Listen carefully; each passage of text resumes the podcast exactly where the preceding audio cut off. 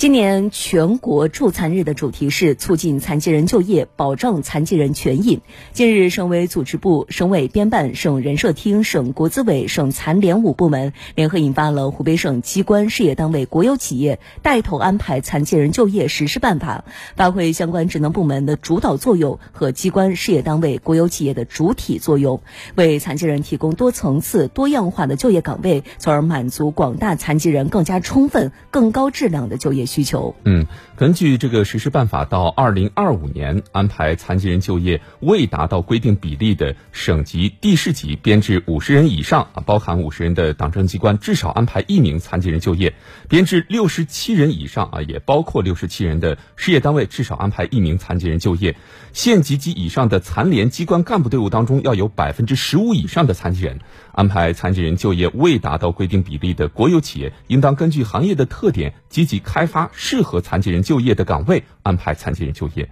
嗯，我们也来具体看一下。此外呢，实施办法还要求机关、事业单位、国有企业制定招录招聘计划，制定发布的招考招聘公告。除了特殊的岗位职位之外，不得设置限制残疾人报考的资格条件。机关、事业单位、国有企业专设的职位岗位，面向残疾人招录招聘的，可以给予适当的放宽开考的比例、年龄以及户籍等倾斜政策，可以采取适合的考试方法进行测评。残疾人进入到机关、事业单位、国有企业就业，需要职业资格证书的，不得额外增加与职位岗位要求无关的身体条件要求。